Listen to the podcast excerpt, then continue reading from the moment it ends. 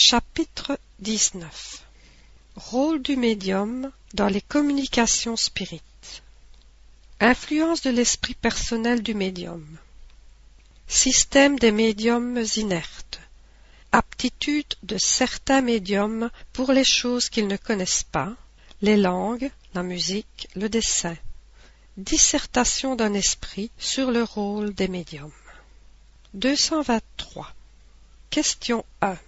Le médium, au moment où il exerce sa faculté, est-il dans un état parfaitement normal? Réponse. Il est quelquefois dans un état de crise plus ou moins prononcé. C'est ce qui le fatigue, et c'est pourquoi il a besoin de repos. Mais le plus souvent, son état ne diffère pas sensiblement de l'état normal, surtout chez les médiums écrivains. Question 2. Les communications écrites ou verbales peuvent-elles aussi provenir de l'esprit même incarné dans le médium? Réponse. L'âme du médium peut se communiquer comme celle de tout autre. Si elle jouit d'un certain degré de liberté, elle recouvre ses qualités d'esprit. Vous en avez la preuve dans l'âme des personnes vivantes qui viennent nous visiter et se communiquent à vous par l'écriture, souvent sans que vous les appeliez car sachez bien que parmi les esprits que vous évoquez, il y en a qui sont incarnés sur la terre.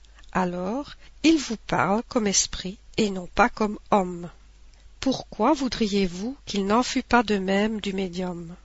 Cette explication ne semble-t-elle pas confirmer l'opinion de ceux qui croient que toutes les communications émanent de l'esprit du médium et non d'esprits étrangers? Ils n'ont tort que parce qu'ils sont absolus, car il est certain que l'esprit du médium peut agir par lui-même, mais ce n'est pas une raison pour que d'autres n'agissent pas également par son intermédiaire. Question 3.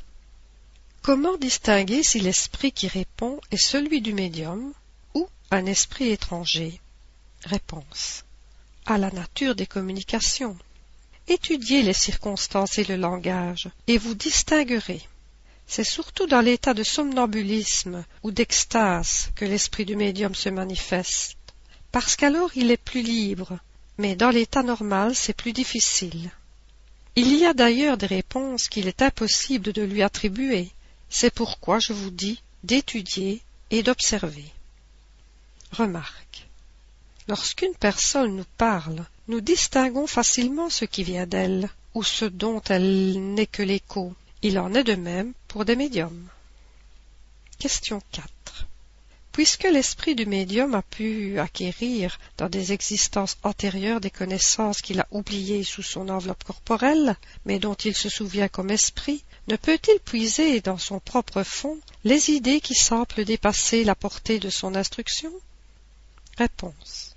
Cela arrive souvent dans l'état de crise somnambulique ou extatique, mais encore une fois, il est des circonstances qui ne permettent pas le doute. Étudiez longtemps et méditez. Question 5. Les communications provenant de l'esprit du médium sont-elles toujours inférieures à celles qui pourraient être faites par des esprits étrangers? Réponse. Toujours non, car l'esprit étranger peut être lui-même d'un ordre inférieur à celui du médium, et pour lors parler moins sensément. On le voit dans le somnambulisme, car là c'est le plus souvent l'esprit du somnambule qui se manifeste et qui dit pourtant quelquefois de très bonnes choses. Question 6.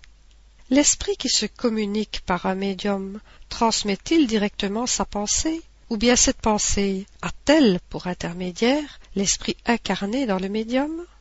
Réponse. C'est l'esprit du médium qui est l'interprète parce qu'il est lié au corps qui sert à parler, et qu'il faut bien une chaîne entre vous et les esprits étrangers qui se communiquent, comme il faut un fil électrique pour transmettre une nouvelle au loin, et au bout du fil une personne intelligente qui la reçoit et la transmet. Question 7. L'esprit incarné dans le médium exerce-t-il une influence sur les communications qu'il doit transmettre et qui proviennent d'esprits étrangers? Réponse. Oui, car s'il ne leur est pas sympathique, il peut altérer leurs réponses et les assimiler à ses propres idées et à ses penchants. mais il n'influence pas les esprits eux-mêmes. Ce n'est qu'un mauvais interprète. Question 8. Est-ce la cause de la préférence des esprits pour certains médiums? Réponse. Il n'y en a pas d'autre. Ils cherchent l'interprète qui sympathise le mieux avec eux et qui rend le plus exactement leurs pensées.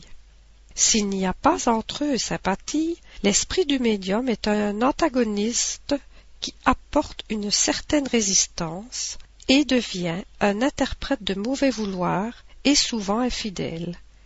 Il en est de même parmi vous quand la vie d'un sage est transmise par la voix d'un étourdi ou d'un homme de mauvaise foi. Question 9. On conçoit qu'il en soit ainsi pour les médiums intuitifs, mais non pour ceux qui sont mécaniques. Réponse. Vous ne vous rendez pas bien compte du rôle que joue le médium. Il y a là une loi que vous n'avez pas encore saisie. Rappelez-vous que pour opérer le mouvement d'un corps inerte, l'esprit a besoin d'une portion de fluide animalisé qu'il emprunte au médium pour animer momentanément la table, afin que celle-ci obéisse à sa volonté. Eh bien, comprenez aussi que pour une communication intelligente, il a besoin d'un intermédiaire intelligent, et que cet intermédiaire est celui de l'esprit du médium. Ceci ne paraît pas applicable à ce qu'on appelle les tables parlantes, car lorsque des objets inertes comme des tables, planchettes et corbeilles donnent des réponses intelligentes, il semble que l'esprit du médium n'y soit pour rien. Réponse. C'est une erreur. L'esprit peut donner au corps inerte une vie factice momentanée, mais non intelligente. Jamais un corps inerte n'a été intelligent. C'est donc l'esprit du médium qui reçoit la pensée à son insu et la transmet de proche en proche à l'aide de divers intermédiaires. Question 10. Il semble résulter de ces explications que l'esprit du médium n'est jamais complètement passif. Réponse. Il est passif quand il ne mêle pas ses propres idées à celles de l'esprit étranger, mais il n'est jamais absolument nul. Son concours est toujours nécessaire comme intermédiaire, même dans ce que vous appelez médium mécanique. Question 11. N'y a-t-il pas plus de garantie d'indépendance dans le médium mécanique que dans le médium intuitif? Réponse sans aucun doute, et pour certaines communications, un médium mécanique est préférable, mais quand on connaît les facultés d'un médium intuitif, cela devient indifférent. Selon les circonstances, je veux dire qu'il y a des communications qui réclament moins de précision. Question 12.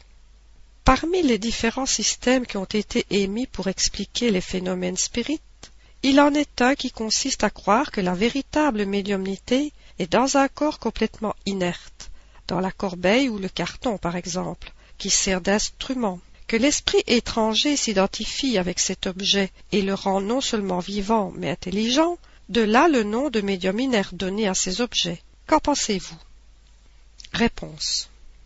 Il n'y a qu'un mot à dire à cela, c'est que si l'esprit avait transmis l'intelligence au carton en même temps que la vie, le carton écrirait tout seul sans le concours du médium.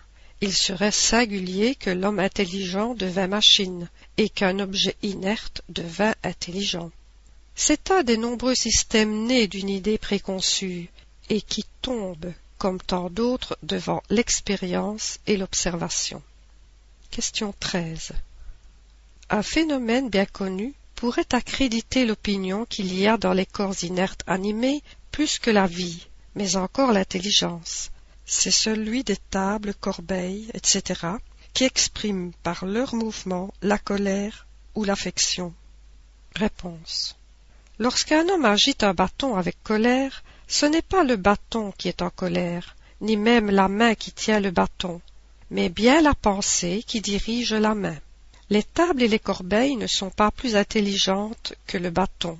Elles n'ont aucun sentiment intelligent mais obéissent à une intelligence.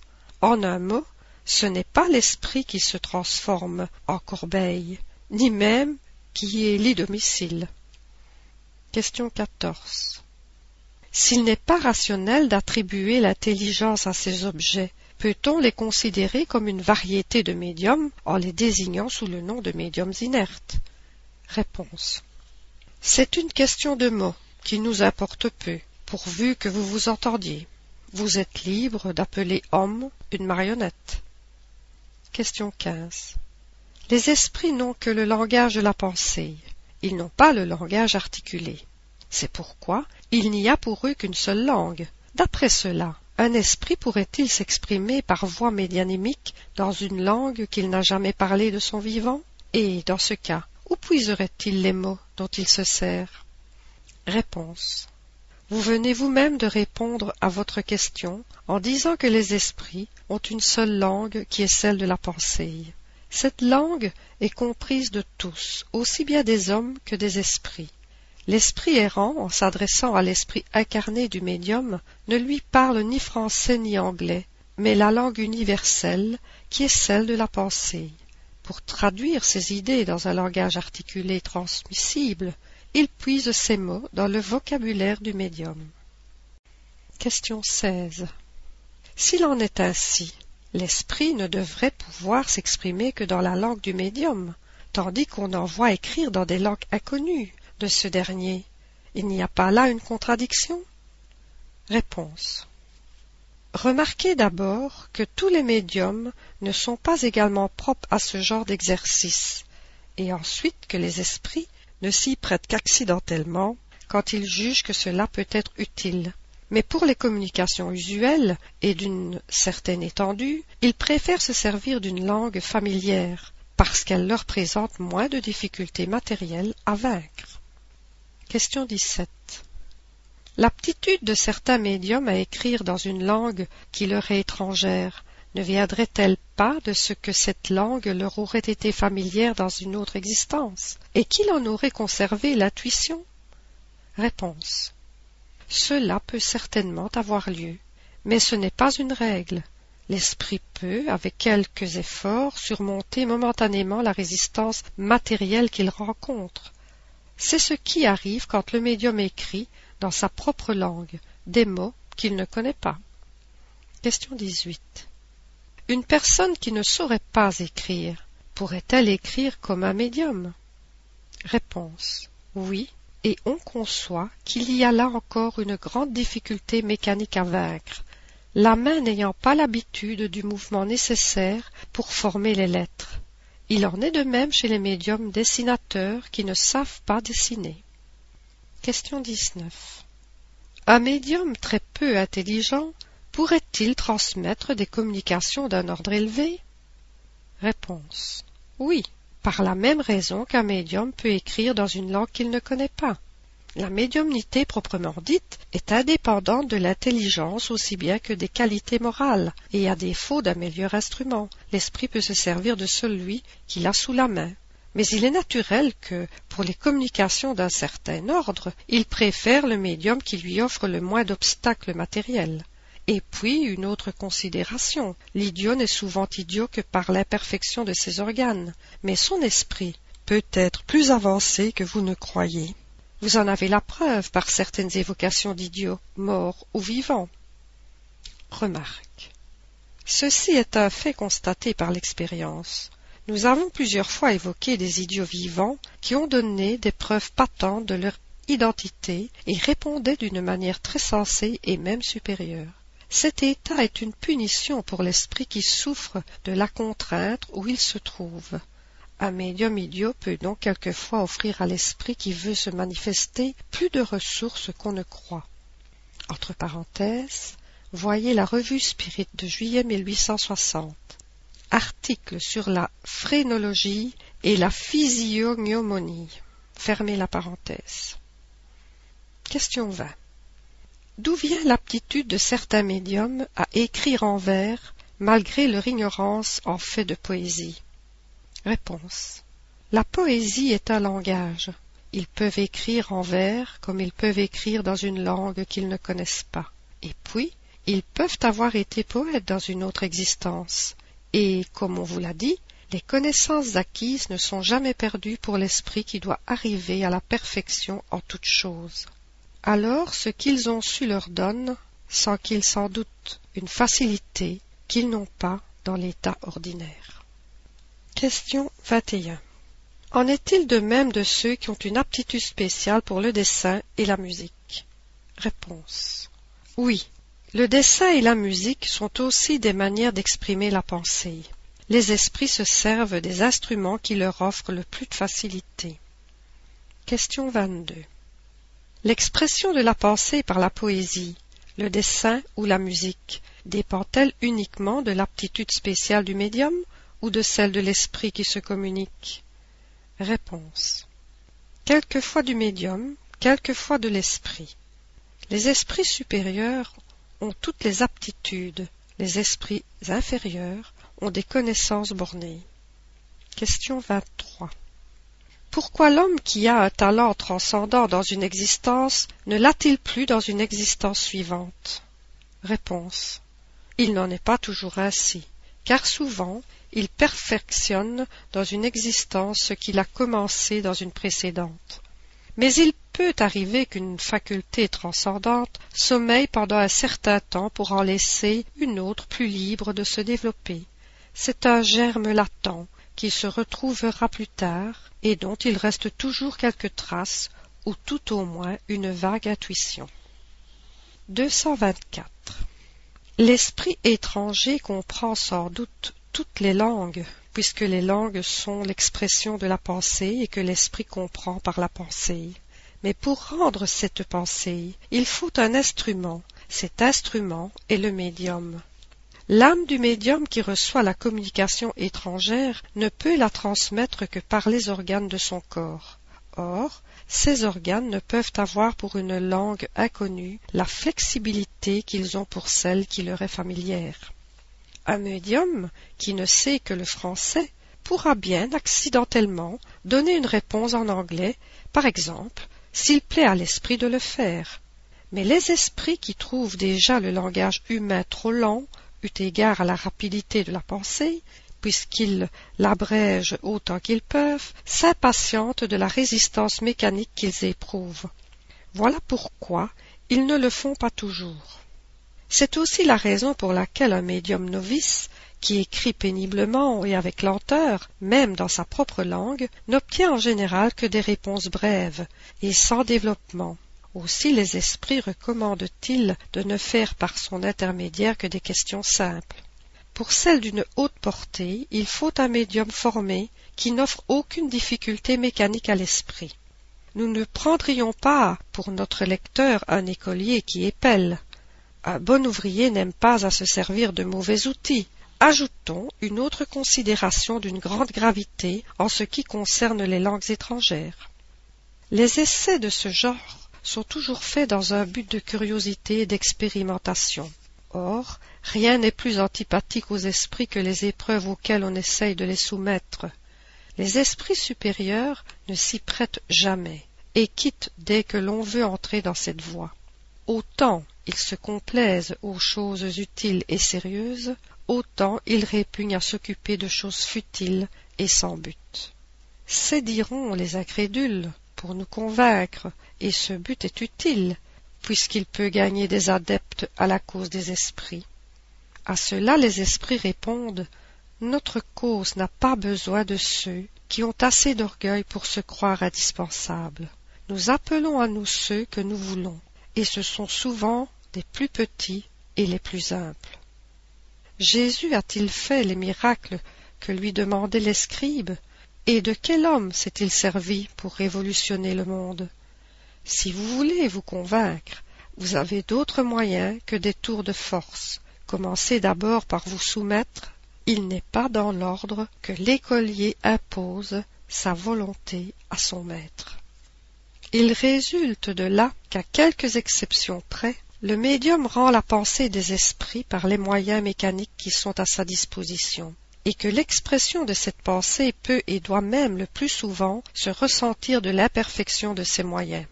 Ainsi l'homme inculte, paysan, pourra dire les plus belles choses, exprimer les pensées les plus élevées, les plus philosophiques, en parlant comme un paysan.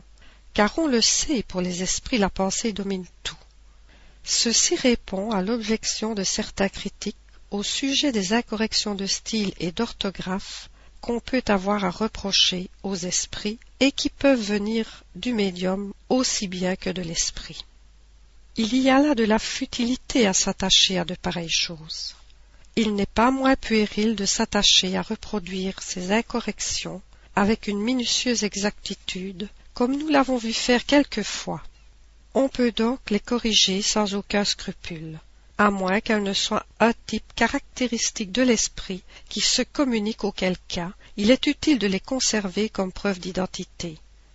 C'est ainsi, par exemple, que nous avons vu un esprit écrire constamment Jules entre parenthèses sans S en parlant à son petit-fils, parce que de son vivant, il l'écrivait de cette manière. Et quoique le petit-fils, qui servait de médium, sût parfaitement écrire son nom. 225. La dissertation suivante, donnée spontanément par un esprit supérieur qui s'est révélé par des communications de l'ordre le plus élevé, résume de la manière la plus claire et la plus complète la question du rôle des médiums. Quelle que soit la nature des médiums écrivains, qu'ils soient mécaniques, semi-mécaniques ou simplement intuitifs, nos procédés de communication avec eux ne varient pas essentiellement. En effet, nous communiquons avec les esprits incarnés eux-mêmes comme avec les esprits proprement dits par le seul rayonnement de notre pensée. Nos pensées n'ont pas besoin du vêtement de la parole pour être comprises par les esprits, et tous les esprits perçoivent la pensée que nous désirons leur communiquer, par cela seul que nous dirigeons cette pensée vers eux, et ce en raison de leurs facultés intellectuelles c'est-à-dire que telle pensée peut être comprise par telle et telle suivant leur avancement, tandis que chez tel autre, cette pensée, ne réveillant aucun souvenir, aucune connaissance au fond de leur cœur ou leur cerveau, n'est pas perceptible pour eux. Dans ce cas, l'esprit incarné qui nous sert de médium est plus propre à rendre notre pensée pour les autres incarnés, bien qu'ils ne la comprennent pas, qu'un esprit désincarné et peu avancé ne pourrait le faire si nous étions forcés de recourir à son intermédiaire, car l'être terrestre met son corps comme instrument à notre disposition, ce que l'esprit errant ne peut faire.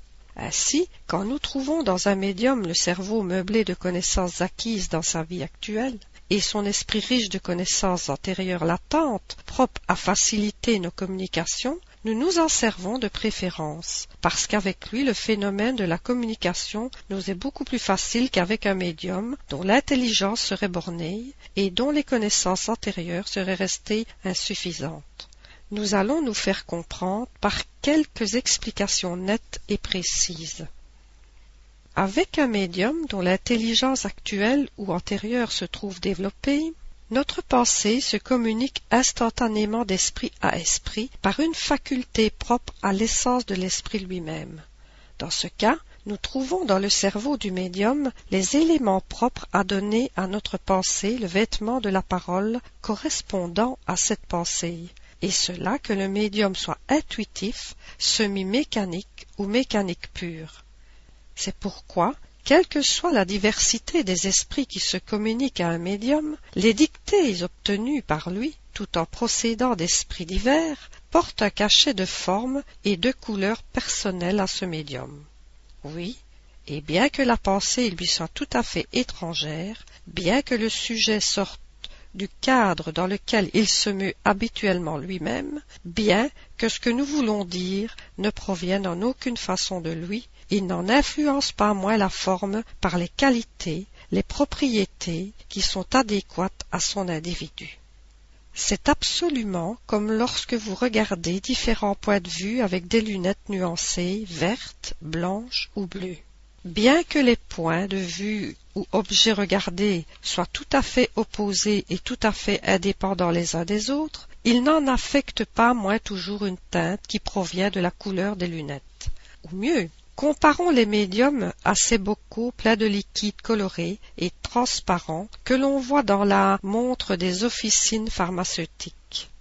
Eh bien, nous sommes comme des lumières qui éclairons certains points de vue moraux, philosophiques et internes à travers des médiums bleus, verts ou rouges, de telle sorte que, nos rayons lumineux, obligés de passer à travers des verres plus ou moins bien taillés, plus ou moins transparents, c'est-à-dire par des médiums plus ou moins intelligents, n'arrive sur les objets que nous voulons éclairer qu'en empruntant la teinte, ou mieux, la forme propre et particulière à ces médiums.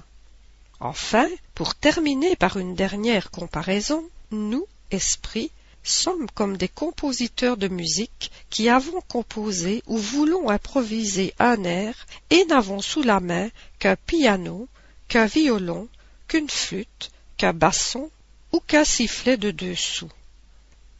Il est incontestable qu'avec le piano, la flûte ou le violon, nous exécuterons notre morceau d'une manière très compréhensible pour nos auditeurs. Bien que les sons provenant du piano, du basson ou de la clarinette soient essentiellement différents les uns des autres, notre composition n'en sera pas moins identiquement la même, sauf les nuances du son. Mais si nous n'avons à notre disposition qu'un sifflet de deux sous ou qu'un entonnoir de fontainier, là, pour nous, gît la difficulté. En effet, quand nous sommes obligés de nous servir de médiums peu avancés, notre travail devient bien plus long, bien plus pénible, parce que nous sommes obligés d'avoir recours à des formes incomplètes, ce qui est une complication pour nous, car alors nous sommes forcés de décomposer nos pensées et de procéder mot par mot, lettre par lettre, ce qui est un ennui et une fatigue pour nous, et une entrave réelle à la promptitude et au développement de nos manifestations. C'est pourquoi nous sommes heureux de trouver des médiums bien appropriés, bien outillés, munis de matériaux prêts à fonctionner, bons instruments en un mot, parce qu'alors notre périsprit, agissant sur le périsprit de celui que nous médianimisons, n'a plus qu'à donner l'impulsion à la main qui nous sert de porte-plume ou de porte-crayon tandis qu'avec les médiums insuffisants, nous sommes obligés de faire un travail analogue à celui que nous faisons quand nous nous communiquons par des coups frappés, c'est-à-dire en désignant lettre par lettre, mot par mot, chacune des phrases qui forment la traduction des pensées que nous voulons communiquer. C'est pour ces raisons que nous nous sommes adressés de préférence aux classes éclairées et instruites pour la divulgation du spiritisme et le développement des facultés médianémiques scriptives, bien que ce soit parmi ces classes que se rencontrent les individus les plus incrédules, les plus rebelles et les plus immoraux. C'est que de même que nous laissons aujourd'hui aux esprits jongleurs et peu avancés l'exercice des communications tangibles de coups et d'apports, de même les hommes peu sérieux parmi vous préfèrent-ils la vue des phénomènes qui frappent leurs yeux ou leurs oreilles aux phénomènes purement spirituels, purement psychologiques. Quand nous voulons procéder par dictée spontanée, nous agissons sur le cerveau, sur les casiers du médium, et nous assemblons nos matériaux avec les éléments qu'il nous fournit, et cela tout à fait à son insu. C'est comme si nous prenions, dans sa bourse, les sommes qu'il peut y avoir, et que nous en arrangions les différentes monnaies suivant l'ordre qui nous paraîtrait le plus utile. Mais quand le médium veut lui-même nous interroger de telle ou telle façon, il est bon qu'il réfléchisse sérieusement afin de nous questionner d'une façon méthodique, en nous facilitant ainsi notre travail de réponse.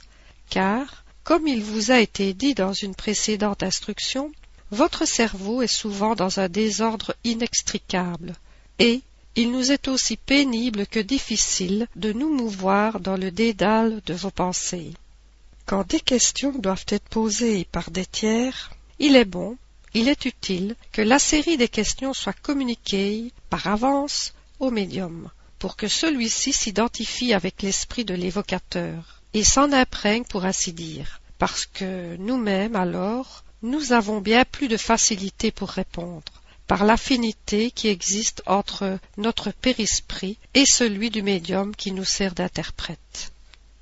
Certainement, nous pouvons parler mathématiques au moyen d'un médium qui y a l'air tout à fait étranger, mais souvent l'esprit de ce médium possède cette connaissance à l'état latent, c'est-à-dire personnel, à l'être fluidique et non à l'être incarné, parce que son corps actuel est un instrument rebelle ou contraire à cette connaissance Il en est de même de l'astronomie, de la poésie, de la médecine et des langues diverses, ainsi que de toutes les autres connaissances particulières à l'espèce humaine. Enfin, nous avons encore le moyen de l'élaboration pénible en usage avec les médiums complètement étrangers au sujet traité, en assemblant les lettres et les mots comme en typographie. Comme nous l'avons dit, les esprits n'ont pas besoin de revêtir leurs pensées. Ils perçoivent et communiquent la pensée par ce fait seul qu'elle existe en eux.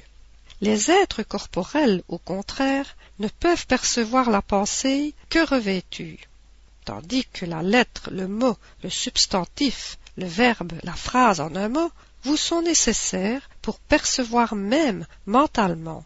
Aucune forme visible ou tangible n'est nécessaire pour nous. Éraste et Timothée. Remarque. Cette analyse du rôle des médiums et des procédés à l'aide desquels les esprits se communiquent est aussi claire que logique. Il en découle ce principe que l'esprit puise non ses idées, mais les matériaux nécessaires pour les exprimer dans le cerveau du médium, et que plus ce cerveau est riche en matériaux, plus la communication est facile. Lorsque l'esprit s'exprime dans la langue familière au médium, il trouve en lui les mots tout formés pour revêtir l'idée. Si c'est dans une langue qui lui est étrangère, il n'y trouve pas les mots, mais simplement les lettres. C'est pourquoi l'esprit est obligé de dicter, pour ainsi dire, lettre à lettre, exactement comme si nous voulions faire écrire de l'allemand à celui qui n'en sait pas le premier mot. Si le médium ne sait ni lire ni écrire, il ne possède pas même les lettres. Il faut donc lui conduire la main comme à un écolier. Et là est une difficulté matérielle encore plus grande à vaincre. Ces phénomènes sont donc possibles, et l'on en a de nombreux exemples, mais on comprend que cette manière de procéder s'accorde peu avec l'étendue et la rapidité des communications, et que les esprits doivent préférer les instruments les plus faciles comme ils le disent, les médiums bien outillés à leur point de vue. Si ceux qui demandent ces phénomènes comme moyen de conviction avaient préalablement étudié la théorie, ils sauraient dans quelles conditions exceptionnelles ils se produisent. Fin de la remarque.